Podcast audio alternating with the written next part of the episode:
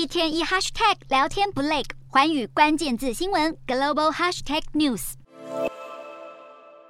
历经长达七个月的血腥交战，乌俄战争尚未出现停火的迹象。美国目前已经提供乌克兰超过一百五十亿美元（约新台币四千七百八十三亿元）的军事援助。二十八号又宣布将加码提供总值十一亿美元的军事援助。根据美国国防部声明，新一轮军事援助内容包含十八套海马式高机动性多管火箭系统。一百五十架装甲车、一百五十架军用车辆以及各种反无人机系统和雷达系统。除了加码军援，美国也准备对俄罗斯祭出新制裁。俄罗斯在乌克兰占领的四个地区近日举行的所谓入俄公投结果出炉，毫不意外的全数以压倒性高票通过。外界预估，莫斯科将在未来几天正式宣布并入这四个地区。美国、欧盟表态绝不承认公投结果。欧盟执委会主席范德赖恩也表示，将提出对俄制裁新方案。乌克兰政府先前就警告，俄罗斯办这个公投，不只要并吞乌克兰土地，更要强制征召乌克兰人为俄军战斗。果然，这两天已经有被占领区的乌克兰男性被俄军告知要做好公投后接到征召令的准备。